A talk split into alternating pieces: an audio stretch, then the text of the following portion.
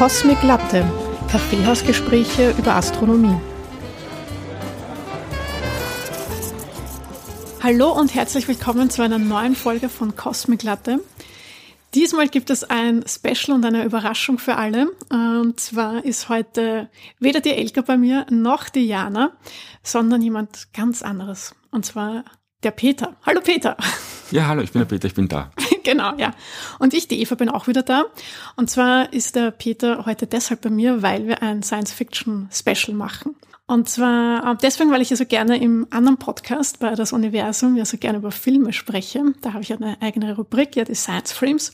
Und da ist aber immer so wenig Platz und so wenig Zeit für meine Filme. Und deswegen habe ich mir gedacht, ich nutze das, dass die Elke noch in Argentinien ist und mache ein Science-Fiction-Special. Sie weiß nichts davon. Und habe mir den Peter hergeholt. Der Peter kennt sich nämlich super toll mit Filmen aus, weil er ist nämlich Drehbuchautor und Regisseur.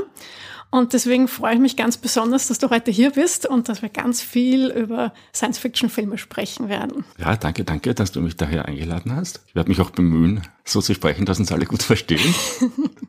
Ach, die sind ja schon gewohnt von, von mir auch. Wir sind sehr österreichisch. Ja, großartig, ja. Ich glaube, das geht ganz gut, ja. Ja, erzähl uns mal von dir. Also du schreibst ja Drehbücher und hast aber eine, eine große Affinität zur Science Fiction, oder? Vielleicht magst du da kurz was erzählen über dich. Kurzfassung, ich habe, wie ich zehn Jahre alt war, Krieg der Sterne gesehen zum ersten Mal, haben meine Eltern aus der Videothek mit heimgebracht und ähm, nachdem ich den dann auf unserem damaligen kleinen Röhrenfernseher gesehen habe, war das für mich so, ah, das, das ist das, was ich machen will. Also ich habe damals keine Ahnung gehabt, hab, was ein Regisseur ist. Das Wort habe ich nicht kannt, ähm, aber es war irgendwie klar, das will ich machen. Ich habe das seit meiner Schule äh, war das immer ein Kurzfilmdrehbücher geschrieben. Es ist nie was passiert, weil man ist dann auf einmal sehr allein. Es gibt sehr wenige Leute, die tatsächlich Filme machen wollen, wenn sie draufkommen, dass das länger als einen halben Nachmittag dauert. Aber ich habe dann halt zum Schreiben angefangen. Filmmäßig hat's mich durch Star Wars dass er jetzt, äh, wenn man ganz streng ist, kein Science-Fiction-Film ist, sondern eher seine Space-Opera slash Märchen slash Fantasy, hat's mich aber doch dadurch auch ziemlich zum Science-Fiction hinzogen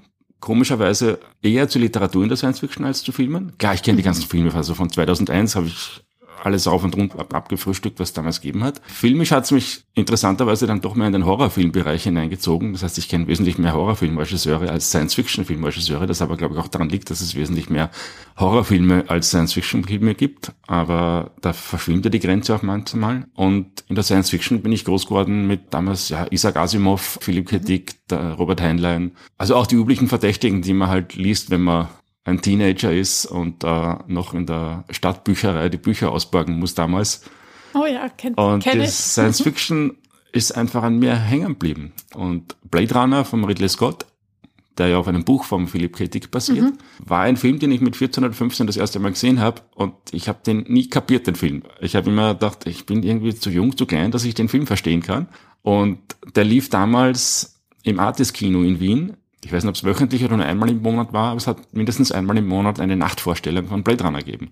Und ich bin jedes Jahr zwei oder dreimal in Blade Runner gegangen, weil ich mir dachte, ich muss doch irgendwann diesen Film verstehen. Und irgendwann ist der Knopf dann aufgegangen. Ich glaube, es war in der dritten Schnittfassung, die der Ridley Scott geliefert hat. Und vielleicht hat man vorher auch nicht so verstehen können, äh, weil der Film nicht fertig war. Und das war für mich ein prägender Film, weil diese, diese Geschichte in der geht es ja darum, was ist Mensch, was ist Maschine, was macht den Unterschied aus zwischen uns und, und, und den Robotern, die wir vielleicht in der Zukunft oder jetzt langsam anfangen zu bauen. Dieses KI-Thema verfolgt mich seit, ja, seit den frühen 80ern.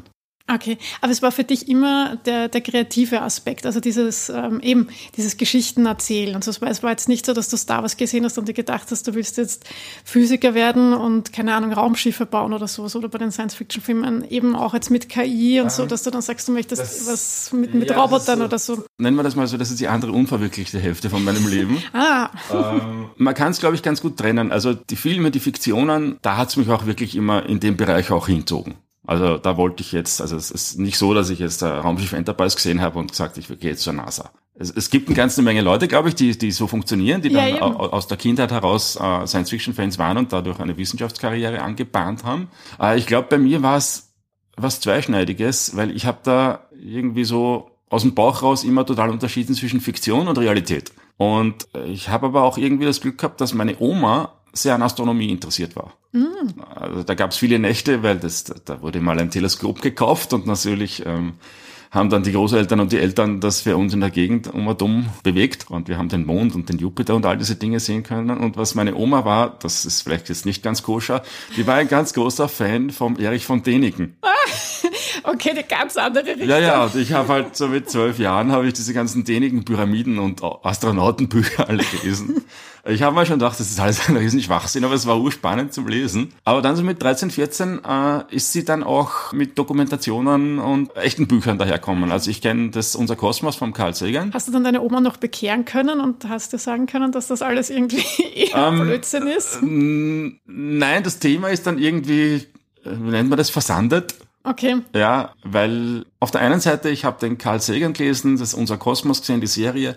Ich habe dann während ich die ganzen Romane gelesen habe und die Filme geschaut habe, wahnsinnig viele Dokus gesehen und auch äh, Fachbücher über Physik und Astronomie. Mhm. Und es war für mich immer während der Schule, okay, ich gehe zum Film und wenn ich nicht zum Film gehe, dann studiere ich Physik und Astronomie und gehe in die Wissenschaft. Ah. Ja? Mhm. Und äh, wie ich dann mit der Schule fertig war, habe ich, also du wohnst in Österreich und wir kennen Österreich, äh, du bist mit der Schule fertig, du gehst arbeiten oder studieren und dann wartet man auf die Pension. So war Österreich damals, ja. Am besten war es noch, du gehst auf die Gemeinde arbeiten, weil da hast du einen sicheren Job und ähm, genau. das war halt Österreich in den 80er Jahren. Und das war das Umfeld von mir. Und jetzt komme ich daher und sage, äh, ich gehe nach Hollywood. Und objektiv betrachtet hat man damals sagen können, na ja, es gibt einen Österreicher gerade in Hollywood und das war der Arnold Schwarzenegger.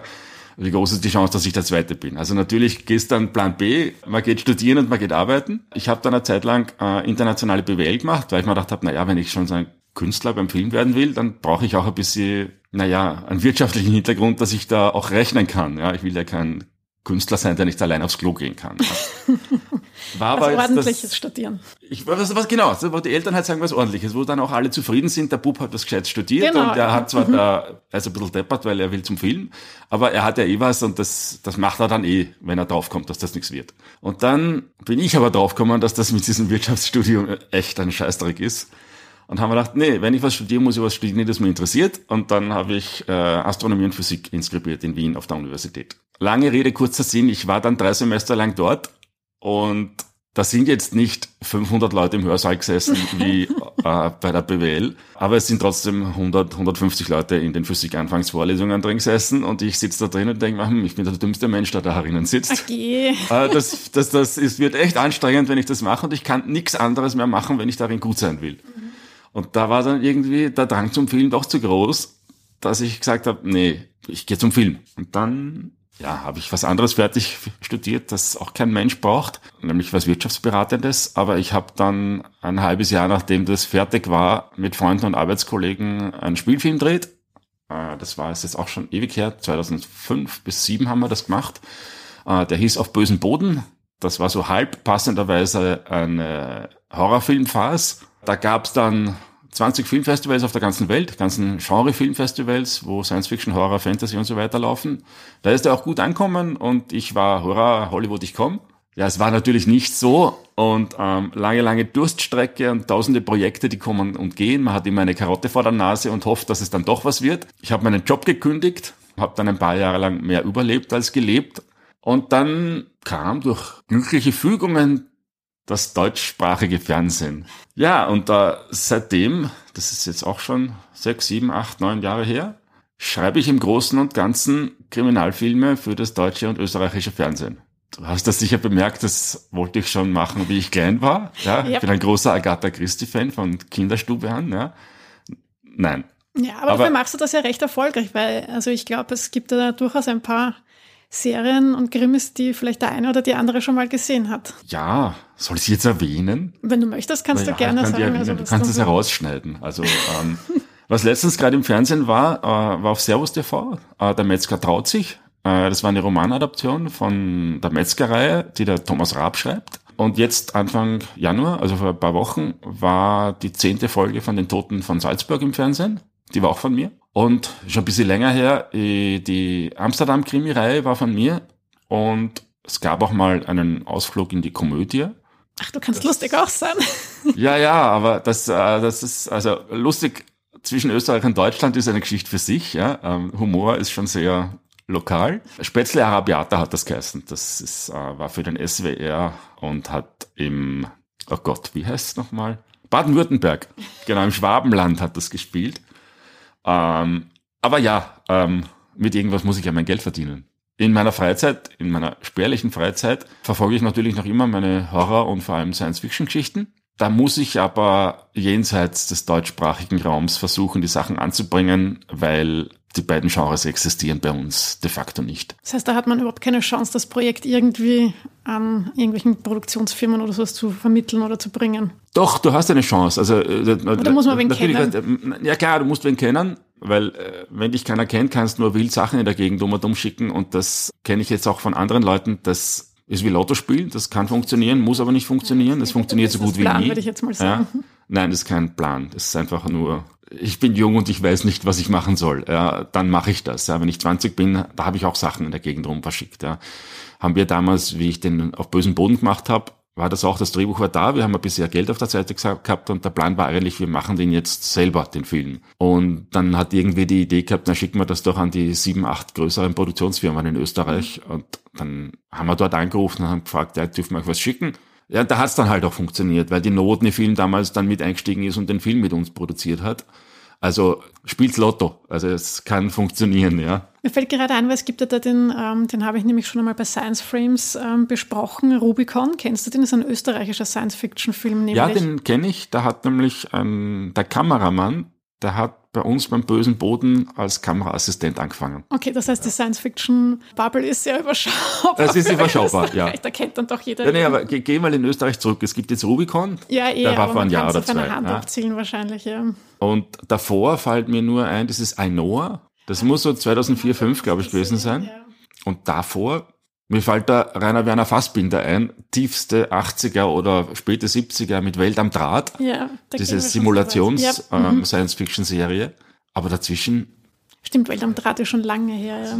Irgendwer ärgert sich jetzt wahrscheinlich gerade, weil ich seinen Film nicht erwähne, aber mir fällt gerade echt kein. Ja, was sieht, das ist eine Wüste. Ja, ich wollte gerade sagen, es ist jetzt, also wenn uns jetzt zwei, drei Filme ähm, ja, unter den Tisch gefallen sind, weil mir das nicht eingefallen sind, glaube ich, äh, ist das Bild, das wir da zeigen äh, oder zeichnen, doch sehr eindeutig, dass es da halt einfach wenig gibt. Und ja, offensichtlich ähm, halt auf deutsch-österreichischer Ebene da nicht groß die Nachfrage ist. Aber in Amerika dafür, weiß ich nicht, also es, nee, es gibt ja schon, es kommen ja schon immer wieder jedes Jahr Science-Fiction-Filme mhm. ins, ins Kino. Die sind halt ja alle sehr actionlastig. Ja. Ja, das ist richtig. Also die richtige Science-Fiction ist halt da auch eher selten, wenn man sich ernsthaft mit dem Thema auseinandersetzt. Darum sage ich auch, es gibt wesentlich mehr Horrorfilme als Science-Fiction-Filme, weil die einfach unter Anführungszeichen einfacher gestrickt sind und Horror ist weniger intellektuell als Science Fiction, obwohl wir ja in den letzten paar Jahren diese Smart Horror Welle hatten mit Hereditary und all diesen Filmen, die in dem Fahrwasser daherkommen, wo quasi die intelligenten Horrorfilme gemacht worden sind. Die intelligenten Science-Fiction-Filme sind dann halt intellektuell anspruchsvoller und dadurch äh, wieder schwieriger zu finanzieren, weil du dein Publikum halt einschränkst damit. Es ist einfacher, 37. Äh, Star Trek Folge als Spielfilm also, ja. zu machen, weil ähm, das ist so das Einzige, wo man sagt, das ist eigentlich, das war mal echter Science Fiction, das so über die Jahrzehnte überlebt hat, das echt teilweise wirklich Science-Fiction-Themen noch hat. Also wo die Idee eigentlich der Protagonist ist und nicht so sehr die Figuren. Ach gut, blödes Beispiel. Star Trek sind die Figuren natürlich auch alle ikonisch. Aber ich finde, das hat sich schon ganz gut gehalten. Also da gibt es, glaube ich, andere Franchises, die vielleicht ja. die schlechter gealtert sind. Aber ich möchte ganz kurz nochmal zurück zu äh, deutsch-österreichischen Science-Fiction-Filmen oder nicht vorhandenen. Glaubst du, dass das Interesse nicht da ist oder dass das eine Produktionssache ist? Dass es einfach vielleicht zu teuer auch ist, Science-Fiction-Filme zu produzieren? Es muss, oder? es muss ja nicht teuer sein. Es kann nichts. Es kann immens teuer sein. Ja, ähm, schau da die großen Blockbuster, die im Kino laufen, an, die kosten halt alle ein Vermögen. Und die Filme, die in Österreich gedreht worden sind, die waren überhaupt, die waren spottbillig. Ja, weil es gibt niemand Geld für Sci-Fi aus. Aber es gibt ja auch äh, abseits von den großen Filmen, und die Science-Fiction-Fans kennen diese Filme wahrscheinlich auch, es gibt auch diese kleineren Dinge wie Moon, den der Duncan Jones, Sohn von David Bowie, hat den dreht. Genau, ja. Der, der ist für österreichische Verhältnisse zwar teuer, aber würde ich jetzt heute sagen, ist vom Umfang her jetzt der jetzt nicht viel größer oder kleiner als Rubicon zum Beispiel. Ich glaube, die schenken sich nicht viel vom Produktionsaufwand. Dann gab's vor schon einiger Jahre her Primer, von Shane Carroll. Das war ein Zeitreisefilm. Den habe ich ja leider nicht gesehen. Ja, wenn du dir den mal anschaust, nimm dann einen Notizzettel mit, weil du kriegst echt Kopfschmerzen, weil das ist echt einer der kompliziertesten Zeitreisefilme, die ich okay. je gesehen habe. Na schau, ja. ich reden wir später noch darüber. Ja, ja. und ähm, das war ein Film, der hat den damals so ähnlich gemacht, wie ich auf bösen Boden dreht habe. Der hat mit seinen Freunden einen Film dreht. Und ich glaube, der ist dann Ist halt schade, wenn das hängen bleibt, aber es ist hängen geblieben, die haben den Film für 7000 Dollar gedreht. Mhm. Ja, und der hat halt auch die Festivalrunde gemacht und ist auf DVD und Blu-ray rausgekommen. Hier und da ist er auch im Fernsehen ausgestrahlt worden. Also es geht auch billig. Man muss nur eine Idee haben und einen Weg finden, dass man eine Idee halt nicht mit Geld aufbläst. Was gibt's denn dann noch? Zum Beispiel Looper. Wenn du dich an den erinnern kannst, Ja. ist mit Bruce Willis. Klar klingt nach viel Geld, aber die Geschichte an sich ist jetzt, erfordert jetzt nicht kein Vermögen, diesen Film zu drehen. Ja gut, aber wenn das nicht das Geld ist, warum gibt es dann bei uns so wenig Science-Fiction-Filme? Also meinst du, dass das das Thema glaub- an sich ist? Dass das die Leute abschreckt, viele? Dass viele sagen dann, Also was ich mit den Produktionsfirmen, mit denen ich zusammengearbeitet habe, beziehungsweise die, die man dann halt so kennenlernt, weil man halt in der Branche drinnen ist, ich erwähne ja da immer, dass ich eigentlich Regisseur bin und dass ich eigentlich aus der Horror- und Science-Fiction-Ecke komme. Dass das das ist, was ich echt urgern machen würde. Ich sag mal, der Tenor ist, es wird leicht herabgeschaut auf die Genres. Das merkt man, auch wenn man jetzt nicht, es ist ein Thema, das dann nicht weiter verfolgt wird. Es ist ein, das ein eine, belächelt, das kann ich jetzt, wie? ja, ja, also ich kann das so wie jetzt erwähnen, aber übrigens, ich mache das und das und das taugt mir eigentlich und ich habe da auch ein paar Sachen Mhm. rumliegen. Man lächelt, man nimmt das zur Kenntnis und macht dann weiter mit dem anderen Thema. Ja, das ist so das, was hängen bleibt im Endeffekt. Ja, gibt einige wenige, die von die Privatfans sind, aber die sagen, ich weiß nicht wie, weiß nicht, wo ich es anbringen soll. Und die brauchen halt ein Publikum. Das klingt jetzt blöd, aber ohne was geht der Österreicher oder der Deutsche nicht ins Bett? und das ist ein Krimi. Und es ist ein Krimi. Ja, und was werden heute Abend, wenn die Leute alle auf der Couch sitzen, was wird da heute Abend im Fernsehen laufen? Ein Krimi. Mhm. Ja, und da wir wissen, dass zwei deutschsprachige Länder, das dritte wahrscheinlich auch, abends daheim sitzt und sich gern einen Krimi anschaut, was werden die Produzenten und Redaktionen als nächstes produzieren? Einen Science-Fiction-Film. Ja, genau. Ja. Ja, schön. Das schön. ist halt einfach eine, eine, eine über Jahrzehnte gewachsene Kultur, dass das Krimis bei uns das Nonplusultra sind. Das deutsche Kino war ja äh, von der Stummfilmzeit oder am Anfang war das ja, da gab es ja Science-Fiction-Filme, da gab es visuell großartige Filme, neben, neben, neben Fritz Lang, äh, äh, Metropolis ja, mir oder auch gerade eingefallen, ja. ähm, das Kabinett des Dr. Caligari oder dann von mir sogar die Dr. Mabuse-Filme bis in die 50er Jahre rein. Da war auch viel Schrott dabei, ja. Raumpatrouille Orion. Ja. Ja. Also es gab mal eine Kultur und einen Markt für deutsche Science-Fiction-Filme bei uns. Ich bin sicher, da haben Leute Diplomarbeiten und Bücher darüber geschrieben, was da passiert ist und warum das verschwunden ist. Heute ist halt so, das ist weg. ja. Ja, es poppt hin und wieder ganz kurz auf, da probiert's dann wer. Aber das Problem ist halt, dass diese Versuche dann nicht wie die Bombe einschlagen. Es wird, Rubicon löst jetzt keinen, ja, keine Science-Fiction-Welle in, in. Österreich aus. Ähm, Das in manchen Ländern funktioniert das. Zum Beispiel in Frankreich gab's mit High Tension, das war Anfang der 2000er. Das war ein Horrorfilm. Und der war mega erfolgreich in Frankreich und im Rest von Europa, glaube ich, auch. Und auf einmal kommt aus Frankreich die nächsten vier, fünf Jahre lang ein Horrorfilm nach dem anderen. Weil die alle gesehen haben, das ist erfolgreich. Dass das funktionieren kann. Ja, aber das haben wir. Es gibt bei uns diesen Durchbruchsfilm weder im Horror noch im Science-Fiction-Bereich, dass man sagt, wir machen jetzt noch fünf von denen. ja, das An die Durchschnittlichkeit der Krimis haben wir uns gewöhnt, da können wir noch Tausende machen. wahrscheinlich, ja. Das dürfte die, die sichere Bank einfach sein, wo man halt weiß, dass das halt mehr oder weniger funktioniert. Ich sag jetzt nichts. Genau, okay. Dann, dann frage ich dich lieber, kannst du eigentlich so ganz unbefangen Science-Fiction-Filme anschauen oder läuft da bei dir immer so ein bisschen der Regisseur und der Drehbuchautor im, im Hinterkopf mit? Kannst du Filme überhaupt genießen? Oder ist dann immer gleich so, ah, warum macht er das jetzt so und so? Ich sag mal, ja, total. Ich bin ein total, wie, wie, wie nennt man das, ein genügsames Publikum. Also ich gehe Wirklich, bist du kein kritischer? Kein kritischer wenn, Filmseher? wenn, wenn, wenn Filme eine gewisse Grenze überschreiten, dann kippt's.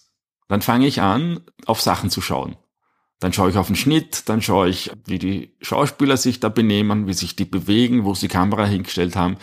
Dann gucke ich in die Augen von den Schauspielern rein, weil ich sehen will, wo haben sie die Scheinwerfer hingestellt, weil das sieht man in den Augen meistens. Oder man kann es ahnen, wo die Lichter alle stehen. Oder man sucht, es gibt ja heute kaum einen Film, der nicht mit Greenscreen, Bluescreen oder irgendwelchen ausgetauschten Hintergründen, Matte Paintings oder diese äh, Virtual Production Studios mit den LED-Wänden, das gibt's ja heute alles nicht mehr, dass ohne das irgendwie stattfindet. Man fängt dann zum Suchen an, wo sind denn die Übergänge, wo haben sie es denn schlecht ausgeschnitten und da bin ich dann raus aus dem Film. Aber da muss ein Film halt echt schon mir nach ein paar Minuten derartig am Nerv gehen und sagt, okay, das war jetzt ein Schaß, aber ich, ich, ich schaue mir das dann trotzdem fertig an. Ja, weil ich das irgendwie, keine Ahnung, aus, aus Anstand mir sage, nee, da haben jetzt wahrscheinlich mehrere hundert Leute an dem Film mitgearbeitet.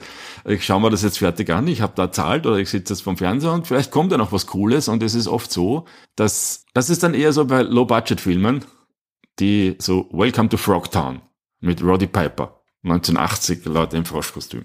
Ganz furchtbarer Film. Aber man mag sowas dann doch. ja, es ist so, du siehst, ah, die Leute wollten die haben das gemacht, was sie machen wollten, die hatten Spaß dran und das Produkt am Ende ist vielleicht nicht ganz das, was sich alle erhofft haben, aber die hatten alle das Herz am rechten Fleck und gute Absichten. Und allein das macht für mich einen urschlechten Film wieder sympathisch und dann schaue ich mir das auch gerne an. Und dann gibt's halt andere Filme, die ein Vermögen kosten und von der Kritik rauf und runter gelobt werden, wo ich mir dann am Kopf greife und dann schaue, ob das Glas Wein von einem Schnitt zum anderen noch gleich voll ist oder ob es da einen Schaß gemacht haben. Ja. Okay, das heißt, solange man dich bei Laune hält, ähm, bist du nicht allzu kritisch. Nein, ich gehe überall hin mit. Ich bin, ich gehe auch nicht in, ich setze mich jetzt nicht ins Kino rein und sage, so, das wird jetzt ein Schaß. Ich setze mich dahin, so, ähm, ihr habt jetzt mich, ich habe jetzt äh, im Englischen, da gibt es kein deutsches Äquivalent dafür, dieses Suspension of Disbelief. Mhm. Das ist, man schaltet seinen Verstand und sein Hirn ab und sagt, ich kaufe euch alles ab, was ihr mir da jetzt hinstellt. Nehmt mich mit. Ich gehe da überall hin mit, egal wohin. Ins Weltall, in die Vergangenheit, zu den Dinosauriern ähm, oder zu, wenn du dich erinnerst an Everything Everywhere at Once, die Frau mit den Würstelfingern. Mhm. Ich kaufe das alles. Ich bin ja da, weil ich, ich habe ja Geld ausgeben dafür und jetzt gibt's mal was Verrücktes. Ja, Ich nehme das alles. Also ich, ich, ich gehe in jeden Film mit herzlich willkommen rein, äh, mach mich fertig. Manchmal geht's, manchmal sind's durchschnittlich, manchmal ist halt eine Katastrophe. Ja. ja. Ich will da ja auch unbefangen reingehen. Ich habe früher beim Drehbuchschreiben, äh, wie ich angefangen habe und auch äh, wie ich dann quasi professionell zum Schreiben angefangen habe, ich war auf keiner Filmakademie, ich kenne das nur, weil ich eine Million Filme gesehen habe. Das ist so, wie, wie wenn du dich jetzt in Spanien aussetzt und du kannst kein Spanisch und du lernst Spanisch einfach, weil du gezwungen bist, dich mit der Welt auseinanderzusetzen und kannst jetzt niemandem die spanische Grammatik erklären, weil die hast nie gelernt. Du kannst aber Spanisch sprechen. Und so war es bei mir mit den Filmen. Ich kenne das halt, weil ich das Zeug alles gesehen habe. Das war anfangs bei mir ein bisschen ein Defizit, wenn du mit anderen Kreativen sprichst, die das studiert haben. Weil die natürlich das Vokabular haben, um auf theoretischer mhm. Ebene über sowas zu sprechen. Also ich kenne das heute auch alles, also ich weiß auch, wie das funktioniert, dass der erste Akt, zweiter Akt, dritter Akt, Midpoint und was weiß ich, was da nicht alles gibt. Das habe ich nur intuitiv können.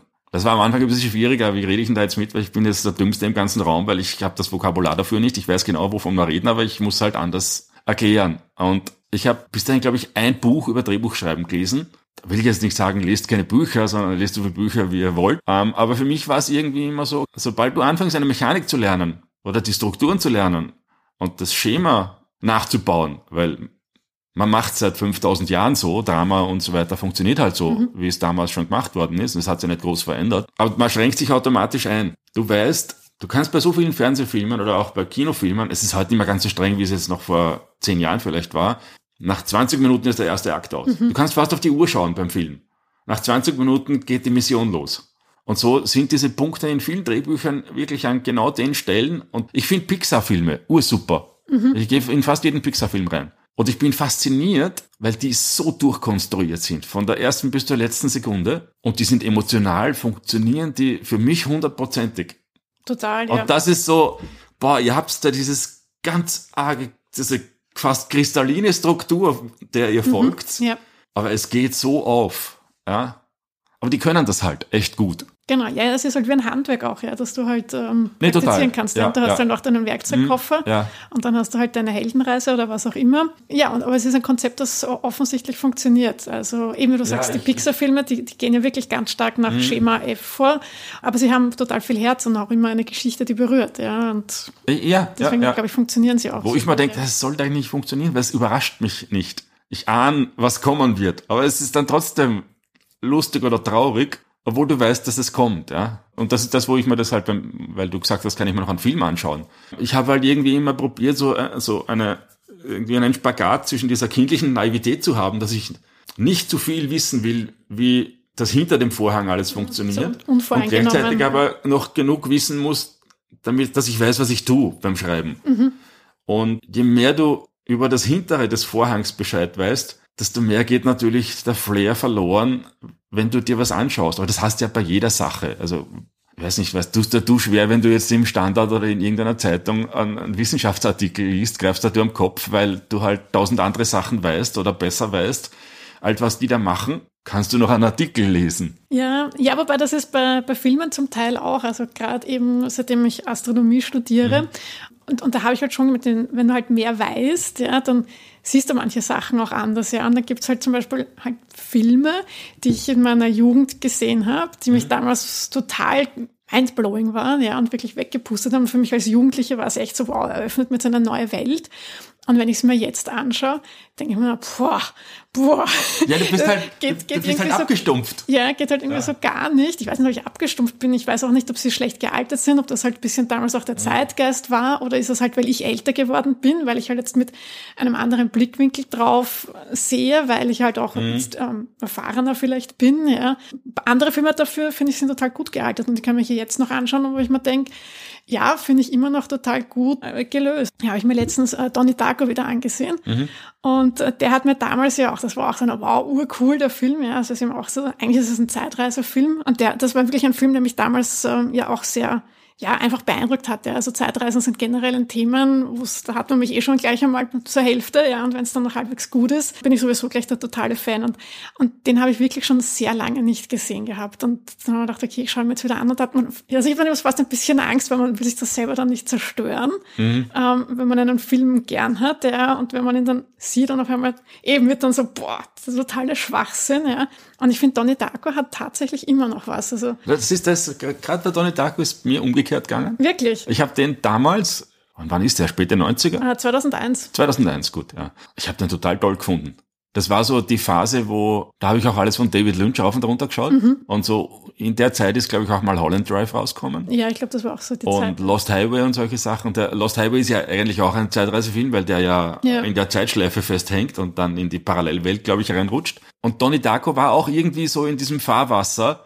Das war jetzt kein glasklarer klarer Zeitreisefilm genau, zurück ja, ja. in die Na, Zukunft oder The Time Machine. Genau, ja. Der war ja mit dem, mit dem Hasenkostüm genau, ja. und das Triebwerk, das ihm aufs Dach drauf fällt. Das war ja ein, da hat er schon so David Lynchige Elemente drin gehabt von der Atmosphäre her. Und ich habe den ursuper gefunden.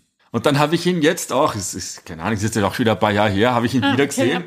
Da dachte ich, boah. Und ich kann dir jetzt nicht mal mehr sagen, was es genau war. Mhm weil der für mich wie so ein schlechter Film war, den ich zwei Tage später wieder komplett vergessen gehabt habe, weil er einfach nichts war für mich mehr. Und okay. ich kann es ich kann's da leider echt nicht sagen, was da, der ist für mich einfach so schlecht gealtert. Wirklich? Ich weiß nicht, ob es das Alter an sich war oder ob ich mich da so verändert habe, mhm, mhm, dass der Film für mich überhaupt nicht mehr funktioniert hat. Ja, also kurz zum Film vielleicht noch als, als, als Erklärung für alle, die ihn nicht gesehen haben, weil er doch schon ein bisschen ein älterer Film ist. Jack Gyllenhaal spielt da die, die Hauptrolle und er, er ist nämlich jetzt von den Zeitreisefilmen, ist er, hat er ein bisschen ein anderes Konstrukt, weil es jetzt eben kein klassischer, eben, dass jemand mit einem DeLorean in, in einer Zeit fährt oder sowas, sondern da geht es darum, dass eben Jack Gyllenhaal, also an und für sich sollte er sterben, indem ein äh, Flugzeugtriebwerk auf sein mm, Haus stürzt. Ja, genau. ja.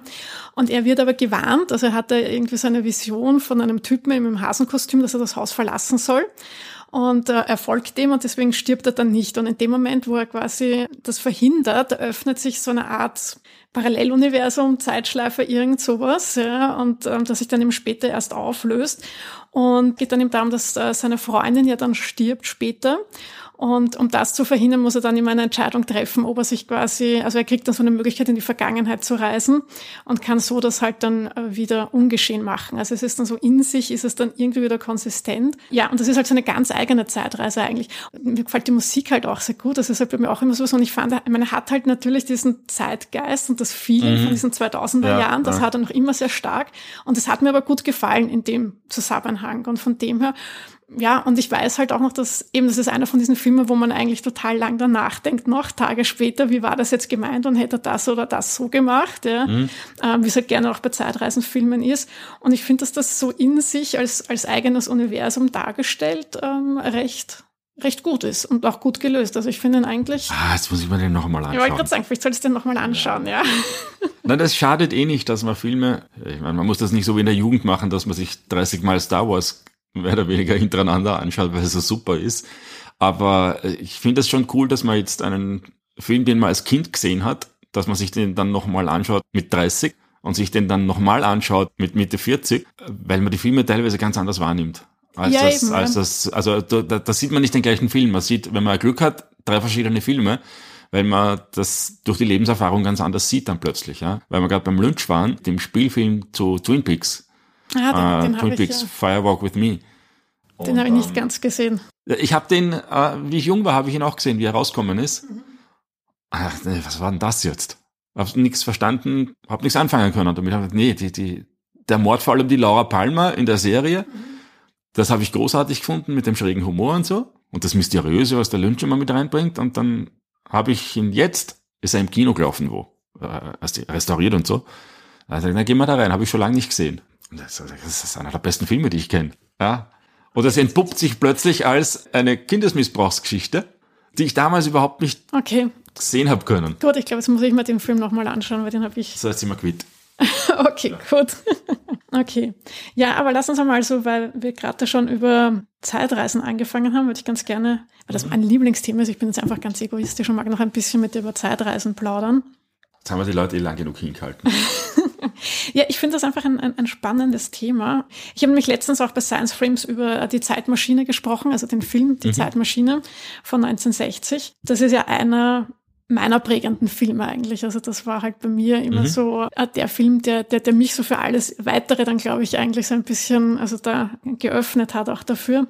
Ja, im Prinzip ist es eine klassische Zeitreiseerzählung. Also du hast da diesen Wissenschaftler, der baut eine Zeitmaschine und der dann in die Zukunft fährt und, und sich das alles anschaut. Und da hast du aber bei, bei der Zeitmaschine, das finde ich ganz recht interessant, das, weil ich glaube, dass das heute jetzt gar nicht mehr so bei Zeitreisefilmen vorkommt, dieses Stringente, also dieses, ähm, er fährt in die Zukunft und ähm, er sieht da eben, wie die Menschen dort leben, dass sie sich da ja gespalten haben dann in die Eloi und die, und die Morlocks und so. Ich meine, er greift in das Geschehen ein bei ihnen jetzt und er fährt ja dann noch einmal zurück, also in, in 1899, das, das Jahr, aus dem er ja kommt und erzählt ja seinen Freunden davon, die glauben ihm ja nicht, das ist ja auch wieder so der, der Klassiker, ja, also eigentlich hat er da was total Tolles geschaffen, aber keiner glaubt ihm. Und ähm, daraufhin schnappt er sich dann drei Bücher und äh, fährt dann eben zurück ähm, zu den Elois, die ja irgendwie im Jahr 800.000 leben und, und dürfte denen ja dann helfen da ähm, bei dem Aufbau. Und ich finde das ganz, ganz spannend eigentlich, also weil es eben der Klassiker ist von den Zeitmaschinen und eben, und es ist also da, da sind keine Schnörkels was dabei, da ist jetzt kein Mindfuck, da ist kein Paralleluniversum, ja, ja, ja, ja. kein, also es es ist wirklich so schön straight, finde ich. Das war, weil der eben aus dieser Zeit kommt und ich müsste jetzt lügen, sagen wir mal, es war wahrscheinlich der erste populäre Zeitreisefilm, den, den die ganze Menschheit kennt irgendwie. Ja. 30 Filme später musst du irgendwann mit diesen Mindfucks antanzen, weil 400 Zeitreisefilme gedreht worden sind und dieses Urgestein äh, nicht x-mal wiederholt werden kann. Das ist, Leute müssen, man ist ja immer gezwungen, dass man sich irgendwie was Neues ausdenkt, dass man einen Grund hat, warum man es macht und warum die Leute sich das anschauen wollen. Ja. Was aber an der Zeitmaschine, und da fällt mir jetzt eigentlich auch kein anderer Film ein, was, was ich total cool finde, ist, der geht halt echt weit in die Zukunft. Mhm, Das ist nicht zurück in die Zukunft, 30 Jahre in die Vergangenheit und 30 in die Zukunft. Der geht ja, was, 80.000, 800.000 Jahre? 800.000, ja. Der geht, also, der geht in die echte Zukunft. Und das weiß ich jetzt keinen anderen Film, der das bis heute gemacht hat. Dune, glaube ich, oder? Also jetzt nicht Zeitreise, aber Dune spielt sehr weit in der Zukunft. Ja, ja, das, ja, stimmt, aber keine Zeitreise. Genau, aber Ja, keine Zeitreise, ja, das ja. stimmt, ja. Und wa- was er aber nicht macht, bis auf die Stelle, die du gerade erwähnt hast, dass er dann in die, in, in die Vergangenheit zurückgeht und mit seinen Freunden spricht, diesen ganzen Wahnsinn und die Komplikationen, die Zeitreisen auslösen, das hat er ja nicht. Weil er ja nur in die Zukunft geht, da kann er ja verändern, was er will. Er will jetzt nicht nicht geboren werden, weil Genau, er in der ja. Zukunft war. Das gibt's in dem Film noch nicht, das haben dann spätere Filme gemacht. Und ich glaube, das ist ja dann irgendwie so jetzt aus, aus Geschichtensicht das, warum sich die Leute oder die, die, die, die, die Leute, die diese Filme machen, so gerne auf das Zeitreisethema stürzen, weil du halt den Figuren wahnsinnig viele Komplikationen umhängen kannst, sobald die da an der Vergangenheit zum Rumbasteln anfangen.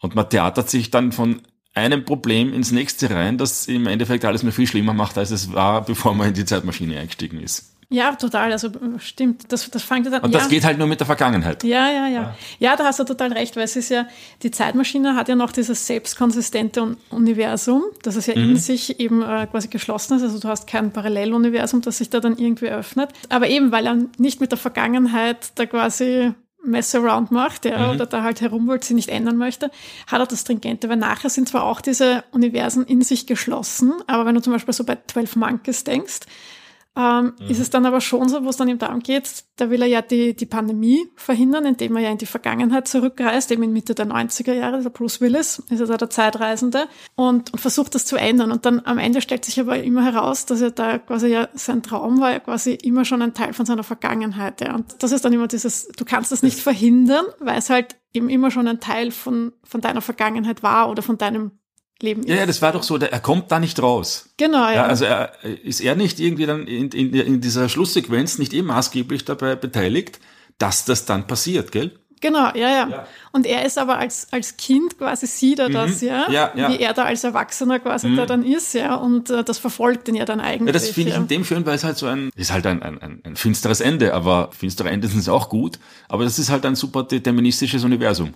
Ja, da, ja, da ist nichts. Ja, da ähm, halt keinen freien Willen. Genau, so, das, das mhm. ist da eingetütet. Genau, ja. Und das heißt ja immer diesen ganzen anderen Filmen wie Back to the Future oder sowas halt nicht. Ja, aber das sind halt überall dann, da tun sich Paralleluniversen auf. Und da hast du dann quasi wieder den freien Willen mhm. ähm, und kannst quasi die Vergangenheit ändern, wobei du halt die Vergangenheit nicht änderst, sondern es tut sich in dem Moment halt ein, eine neue Zeitlinie, sprich ein neues Universum eigentlich auf. Das war mir so nie klar übrigens. Ja, ja ich, ich glaube, man, man, man versucht sich dann auch ein bisschen nicht zu tief in das Thema eindringen, weil irgendwann kommst du auf ein Paradoxon, wo das Ganze ja, dann auseinanderfällt. Natürlich, ja. Und klar kannst du das, ich glaube, das kannst, kannst du jetzt nicht nur bei Zeitreisefilmen, man kannst bei jedem Film machen irgendwann sieht man, also wenn du da jetzt in dieses Filmding reinzubst, irgendwann siehst du das Filmkorn und da stehst dann an und sagst, nee, das ist, das ergibt ja. keinen Sinn mehr ab der Stelle. Vielleicht ist es im echten Leben auch so, dass wenig an Sinn ergibt, aber weil du gerade beim Determinismus und 12 Monkeys warst, das Gegenteil davon haben wir in Terminator 1 und 2. Wieso? Ja, weil die Sarah Connor sagt, oder sie kriegt die Botschaft mit von ihrem Sohn aus der Zukunft, there is no fate but what we make for ourselves. Mhm.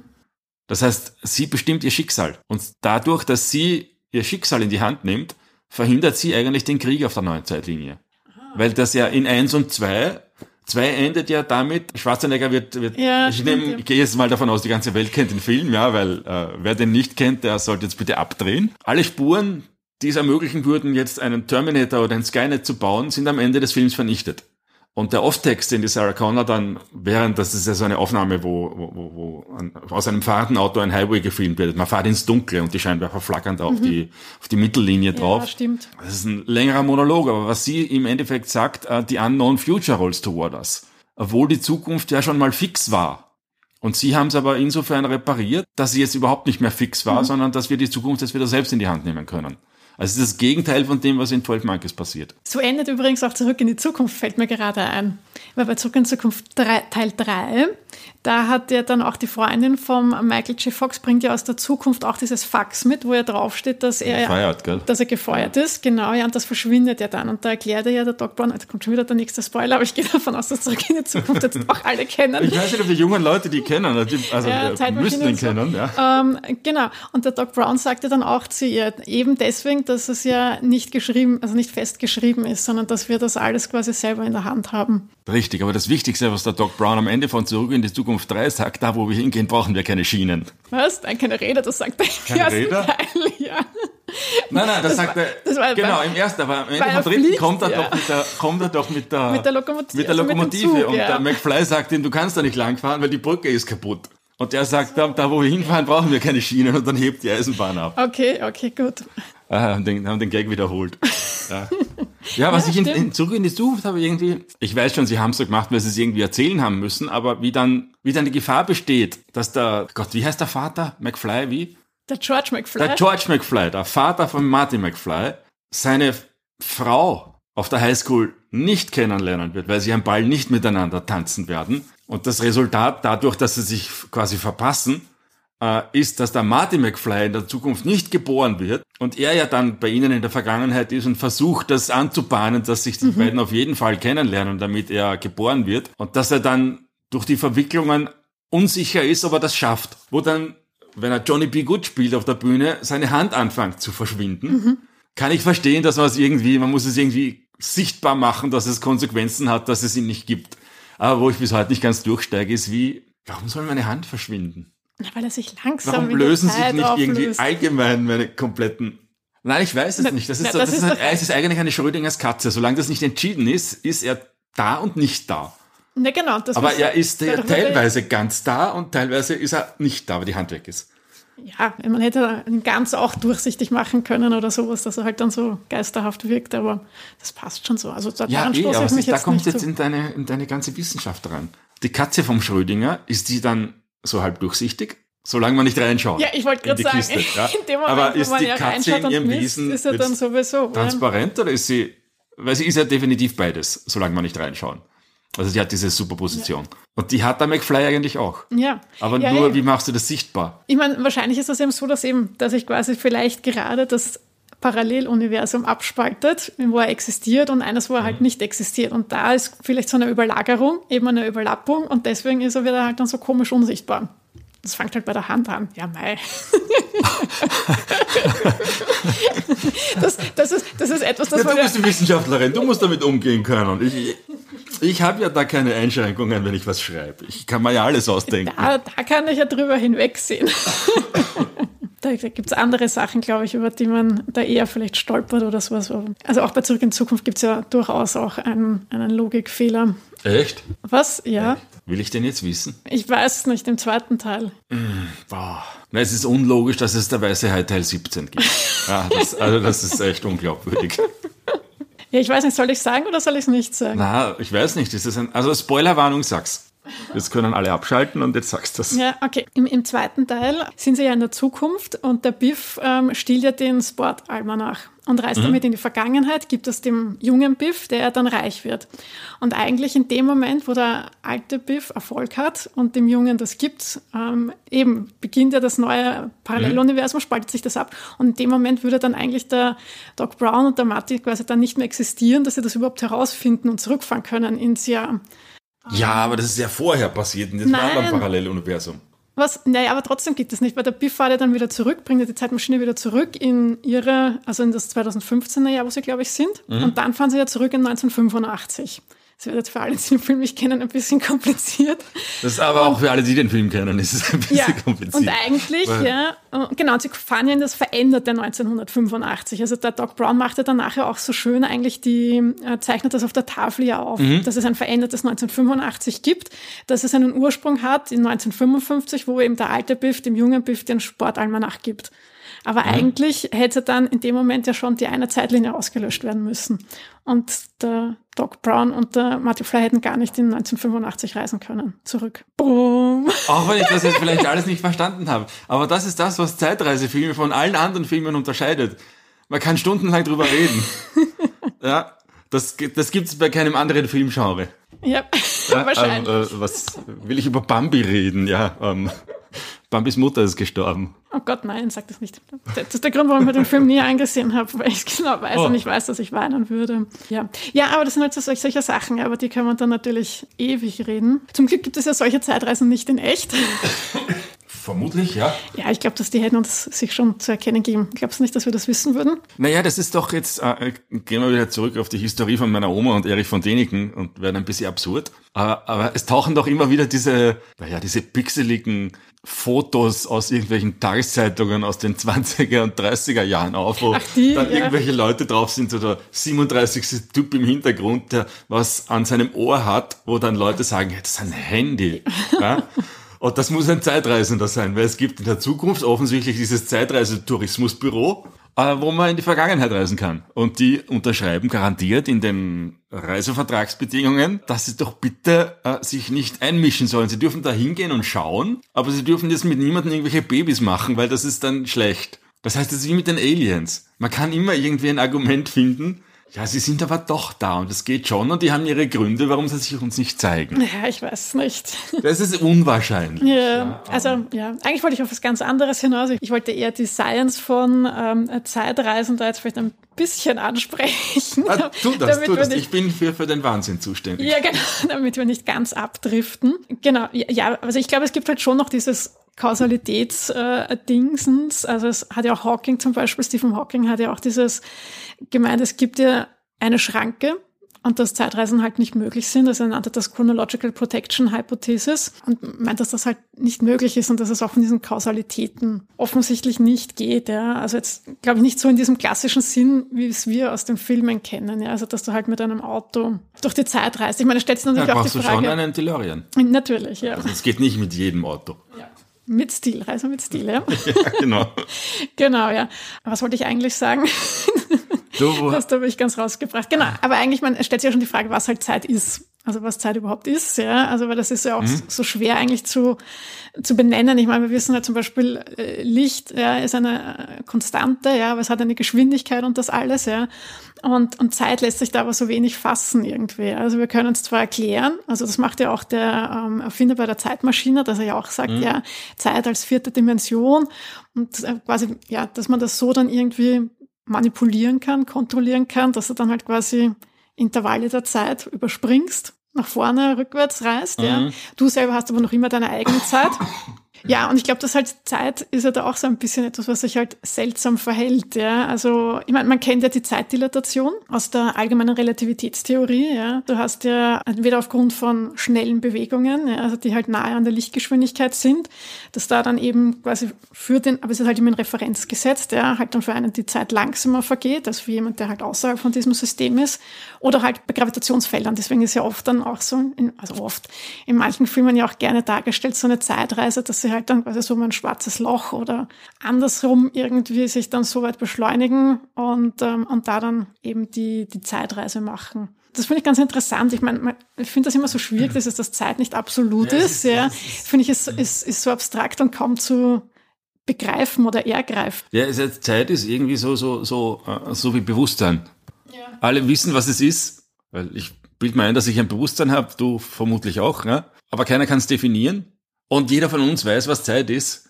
Es vergeht halt, aber viel, viel mehr haben wir dann nicht.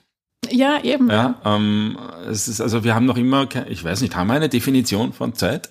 Weil wenn du jetzt das ganze Universum hernimmst, mit, mit alles bewegt sich und alles, was man angreifen kann, hat irgendein Gravitationsfeld. Das heißt, an keinem Punkt im Universum vergeht die Zeit gleich schnell. Ja. Die geht überall anders. ja. Also, was, was ist das für ein Ding?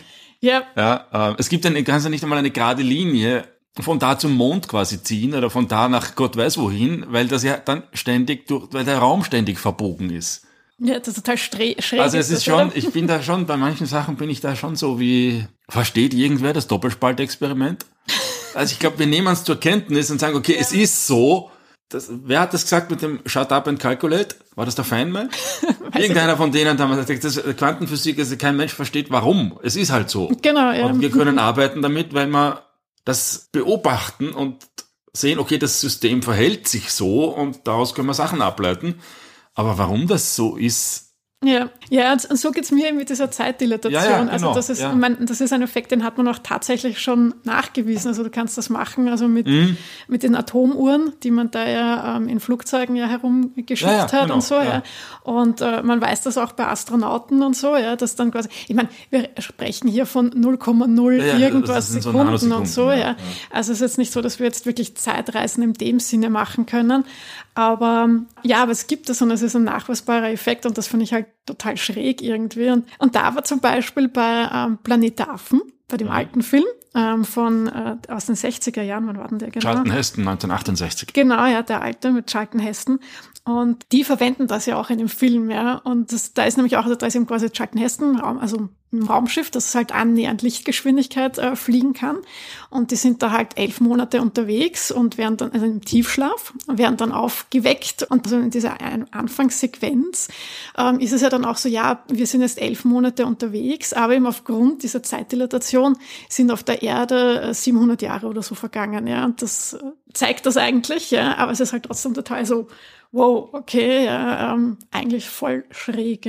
Das Problem bei solchen Sachen ist, du kannst nicht zurück. Also diese Erklärungsmodelle auch so von Zeitreisen in der Physik geht halt immer nur in eine Richtung. Und du kannst halt jetzt nicht so hin und her springen. Ja. Also du kannst nicht in die, in die Vergangenheit reisen. Das ist immer dann sehr, sehr theoretische Konstrukte. Ja, so ganz philosophisch betrachtet sind wir ja eh alle Zeitreisende.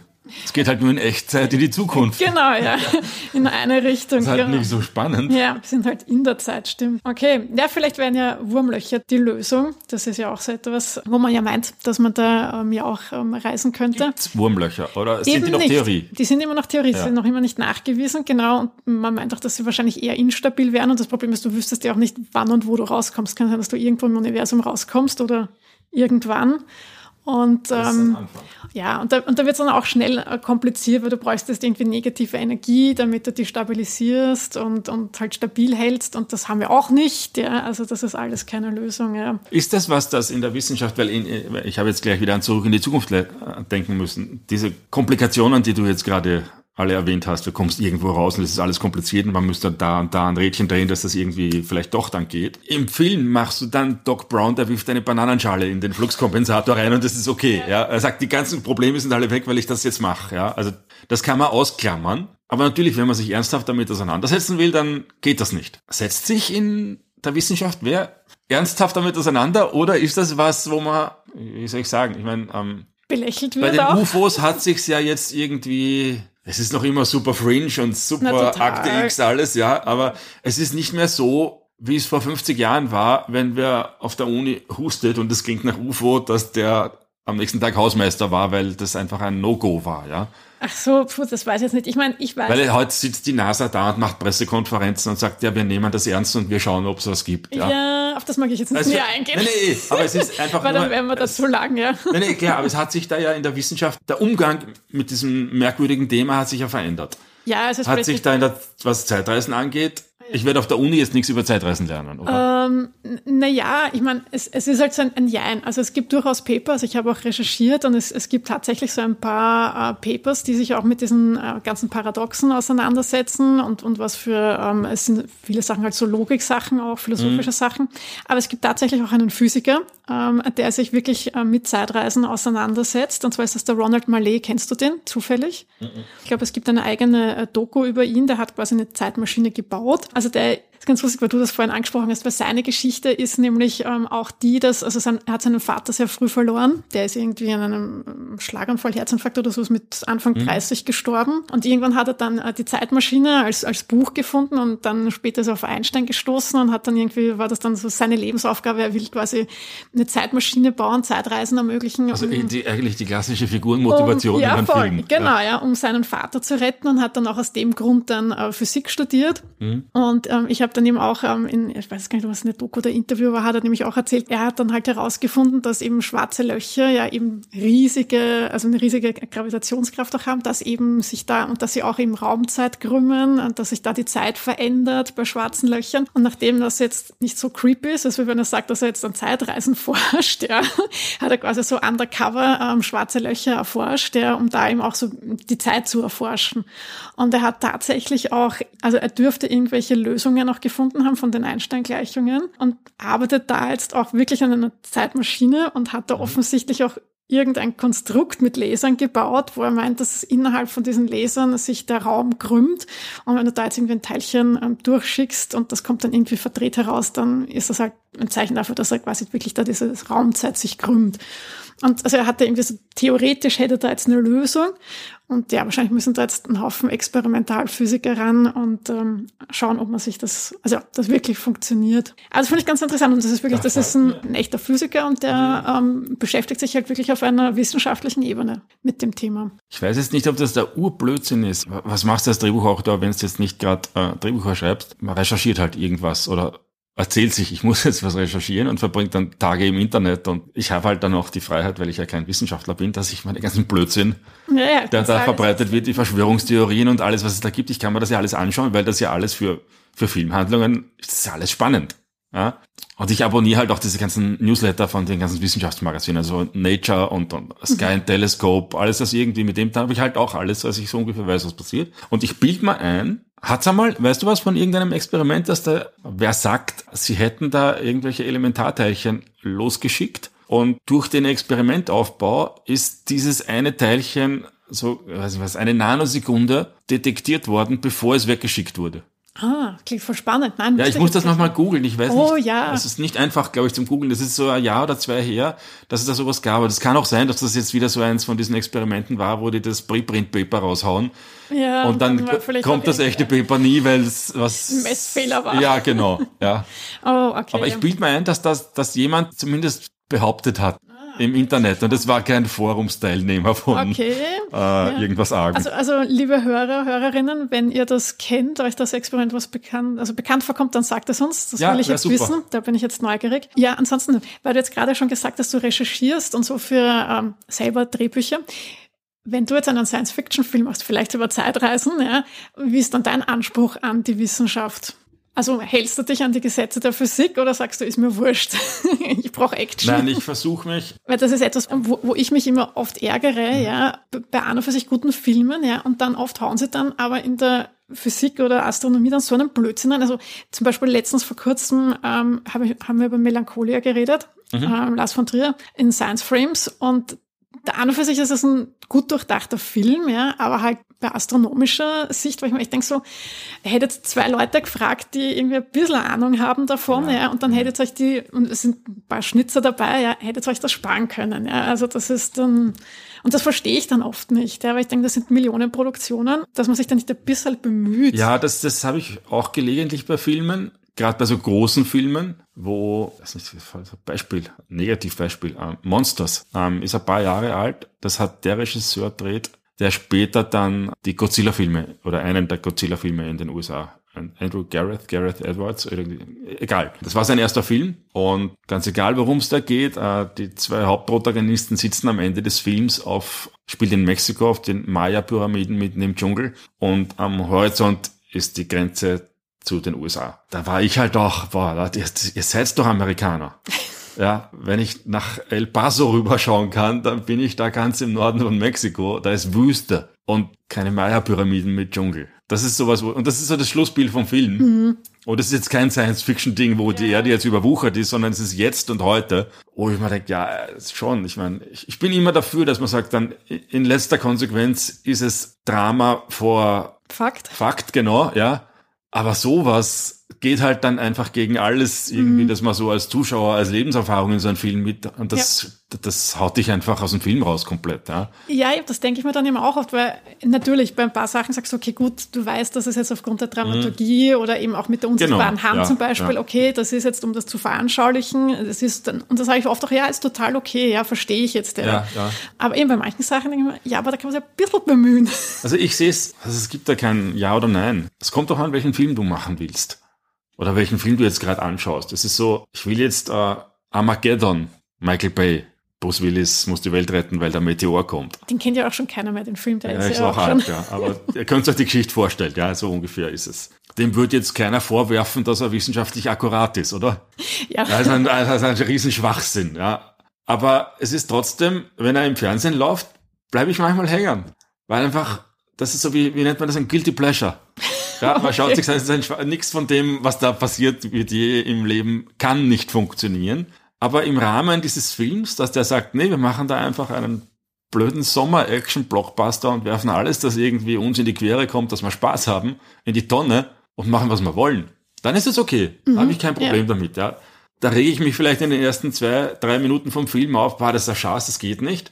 Und dann merke ich, ah, das sind ein Wurscht. Ja, dann ist mir jetzt auch wurscht. Okay. Und dann hast du aber umgekehrt auch wieder so, und ich tendiere wahrscheinlich eher zu der Richtung. Großes Jugendvorbild, James Cameron, Regisseur von Terminator 1, 2, Abyss, Aliens, die zwei Avatar-Filme, zwischendurch das Schiff, das untergegangen ist, auch ein guter Film. Aber bei dem habe ich das Gefühl, dass sich der echt viele Gedanken macht und dass man zumindest auf populärwissenschaftlicher Ebene in den Filmen kaum was finden kann, wo du sagst, nee, das ist jetzt aber, das geht gar nicht. Von der Physik her oder, das ist alles total durchdacht und ineinander verzahnt. Der, der Film, die Filme sind schwer auseinanderzunehmen, weil das in sich total schlüssig ist, was da passiert, meiner Ja. Meinung nach, ja. Ja. Und ich glaube, das ist aber auch das Schlüsselwort. Und also, das dass es macht die so, logisch ja genau, und das macht die Filme von dem, abgesehen, dass er sehr intensiv inszenieren kann, immens packend. Weil du das alles als wahr kaufen kannst, weil der Film dir keinen Grund gibt, irgendwas in Zweifel zu ziehen, was in dem Film passiert. Ja? Also ich tendiere eher in die Richtung. Aber natürlich, weißt du, wenn ich jetzt damals auf bösem Boden gemacht habe, hat jetzt mit Wissenschaft nichts zu tun, aber da ist jetzt auch nichts drin, das irgendeinen Realitätsanspruch hat. ja. ja. Also nicht einmal die Figuren sind echte Menschen, das sind ja nur noch Karikaturen und Cartoonfiguren. Aber das ist halt dann der Film. Das ist so wie wenn du, vergleich mal Alien 1 vom Ridley Scott mit Alien 4 vom Jean-Pierre Jeunet, den kennt nicht jeder den Film, weil vierter Film in der Reihe und der dritte war nicht so toll. Der Jean-Pierre Jeunet hat vorher die fabelhafte Welt der Amelie gemacht, mhm. ja.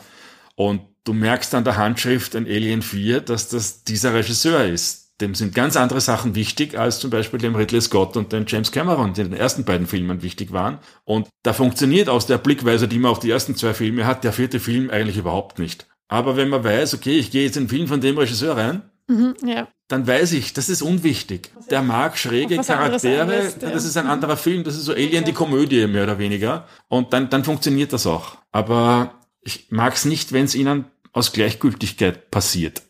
Ja, eben, das ist halt ja. halt dann manchmal so ein bisschen mein Eindruck. Ja. Also ja. Das, das, und das finde ich dann eben schade. Ja, und, und das äh, ärgert mich dann halt auch ein bisschen. Ja, ja weil es halt oft so was ist, da, muss man, da ändert man drei Zeilen in einen Dialog und dann gibt es das Problem vielleicht gar nicht mehr. Ja, eben. Aber die Mühe hat sich keiner gemacht. Das ist halt dann ärgerlich, weil es genau. so leicht behebbar gewesen wäre. Ja, und ich sehe gerade, dass wir da jetzt schon sehr lange sehr viel Spaß haben, bevor wir dann noch länger in, in diverseste Guilty Pleasure abdriften, habe ich noch eine Bitte, beziehungsweise einen Aufruf an, an alle unsere Hörerinnen. Und zwar, ich habe gesehen, es gibt von der Zeitmaschine, nämlich der alten Zeitmaschine aus dem 1960er Film, es dürfte so ein, ein Lego-Modell geben, also äh, Klemmbausteine heißt das ja, oder ich weiß nicht, ob es Lego-Bausteine sind. Und ich hätte total gerne eine Anleitung. Hat da jemand eine Anleitung? Ich glaube, es, das gibt es irgendwie nur als Ideas oder vielleicht hat es auch nur jemand mal so gebaut. Ich finde das total toll und ich bin ja auch so ein, ein Lego-Fan. Und ja, also falls ja jemand eine Anleitung hat, bitte mir zuschicken. Und dann habe ich noch einen zweiten Aufruf. Ich bin nämlich auf der Suche nach einem Film, einem argentinischen Film, der Möbius heißt, also Moebius geschrieben. Und äh, den gibt es nämlich nirgends. Ich hab den. Du hast den? Ich na, hab den auf okay, DVD. Ich, na wirklich, kann ich mir den ausborgen? Okay, ich ziehe mal einen Aufruf zurück. Ja. weißt du, wie lange ich diesen Film schon suche? Ich habe den, im, ich hab den damals im Kino gesehen. Ja, ich nehme mich auch, aber das und ist ewig her. Und das muss auch so Mitte, Ende 90 gewesen sein, Bei oder? mir muss, also bei mir war es damals so ein Special Feature, ähm, irgendwie auch im Kino, muss um die 2000er herum gewesen sein, okay, also ein ja. bisschen später, ja. Also der war damals nicht mehr ganz frisch und ich habe ihn seitdem nicht mehr gesehen. Naja, das ist der, wo die U-Bahn im Kreis fährt und nie genau, aufhört im Kreis genau, fahren und keiner ja. findet sie. Ja, ja. eben, die ah. verschwindet, ja. Mhm. Ah, okay, sehr gut, dann kann ich den Teil rausschneiden. Ja, nee, äh, da, ähm, ich, ich gehe mal in meine Sammlung rein und dann gebe ich da den. Ja. Oh ja, das wäre cool, weil ich würde den total gerne mal ähm, weil es ja Möbius-Schleife ähm, sich mhm. referenziert, würde ich den total gerne mal in Science Frames besprechen. Das ist ja witzig, ja cool. Ich habe schon gewusst, warum ich dich hier einlade. Hättest mich das am Anfang gefragt, dann hätten wir jetzt nicht so lange reden müssen. Genau. Und natürlich, also wenn jemand vielleicht Fragen hat an den Peter, was Filme betrifft oder generell Anregungen hat, äh, kann sie natürlich gerne bei uns melden, mhm. äh, beziehungsweise die Lego-Anleitung einfach auch zu mir schicken an kontakt.cosmoglatte.at. Also wir sind unter der E-Mail-Adresse erreichbar. Äh, natürlich auch auf diversesten Social-Media-Kanälen. Also Cosmoglatte ist auf Instagram und auf X vertreten. Einfach da nach und suchen. Und wenn ihr wollt, dann könnt ihr uns natürlich auch eine kleine Spende zukommen lassen. Also wenn ihr sagt, ja, ich habe jetzt so viel Spaß gehabt, ich möchte mich da jetzt erkenntlich zeigen, dann könnt ihr das tun. Die Beate und der Michael zum Beispiel haben das getan. Also die Bea hat äh, uns auch geschrieben, dass sie den Podcast gerade sehr für sich entdeckt hat. Ich hoffe, sie hat auch mit dieser Folge ihre Freude. Also ihr könnt uns über PayPal spenden oder auch gerne ein Abo abschließen. Wir sind auch auf Patreon und Steady und könnt uns da gerne einen Kaffee spendieren sozusagen. Ja, und ansonsten bleibt mir nur zu sagen, danke Peter, dass du heute hier warst und äh, dass wir so hervorragend über Filme sprechen konnten. Ja, danke, war ein leibender Ausflug von Erich von Däniken zu Stephen Hawking und wieder zurück und quer durch die Zeit. Ja, den Erich von Däniken, den hatte ich nicht kommen sehen. Ja, ich auch nicht. Das ist einfach nur, ähm, das, meine Oma ist da dran schuld gewesen. Aber ja, äh, man muss auch den ganzen Unsinn lesen an. Ja, du, es ist auch wichtig, ähm, vor allem, es kann dir dann aber auch den Weg zur Wissenschaft öffnen, weil wenn du dann sagst, das ist Unsinn, ich will es wissen, wie es wirklich ist, ja, ja, genau, ja, ja. Und dann sagst du, nein, ich will es jetzt gescheit machen lernen, dann kann dir das vielleicht sogar helfen. Sag, ist das ein Kristallschädel? Nein, gut, wir hören jetzt. Also wir sagen jetzt Tschüss. Wir machen jetzt Schluss. Bis ja. zum nächsten Mal. Tschüss. Okay. Danke fürs Zuhören. Ciao, ciao.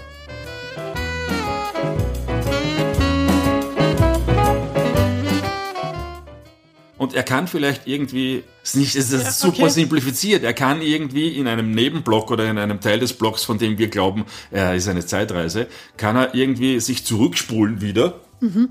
und an der Stelle wieder zuschauen und glauben, ich mit meinem freien Willen mache ich jetzt Sachen. Aber tatsächlich ist das auch schon alles in dem Klotz mit. Und das ist alles mal chronologisch. Da jetzt kriege ich Kopfweh. Nein, ja, chronologisch. Aber die Sache ist, es gibt kein chronologisch, weil es keine Zeit gibt. Zeit ist dann eine. Eine Illusion oder wie? Eine, ein Produkt unserer Wahrnehmung.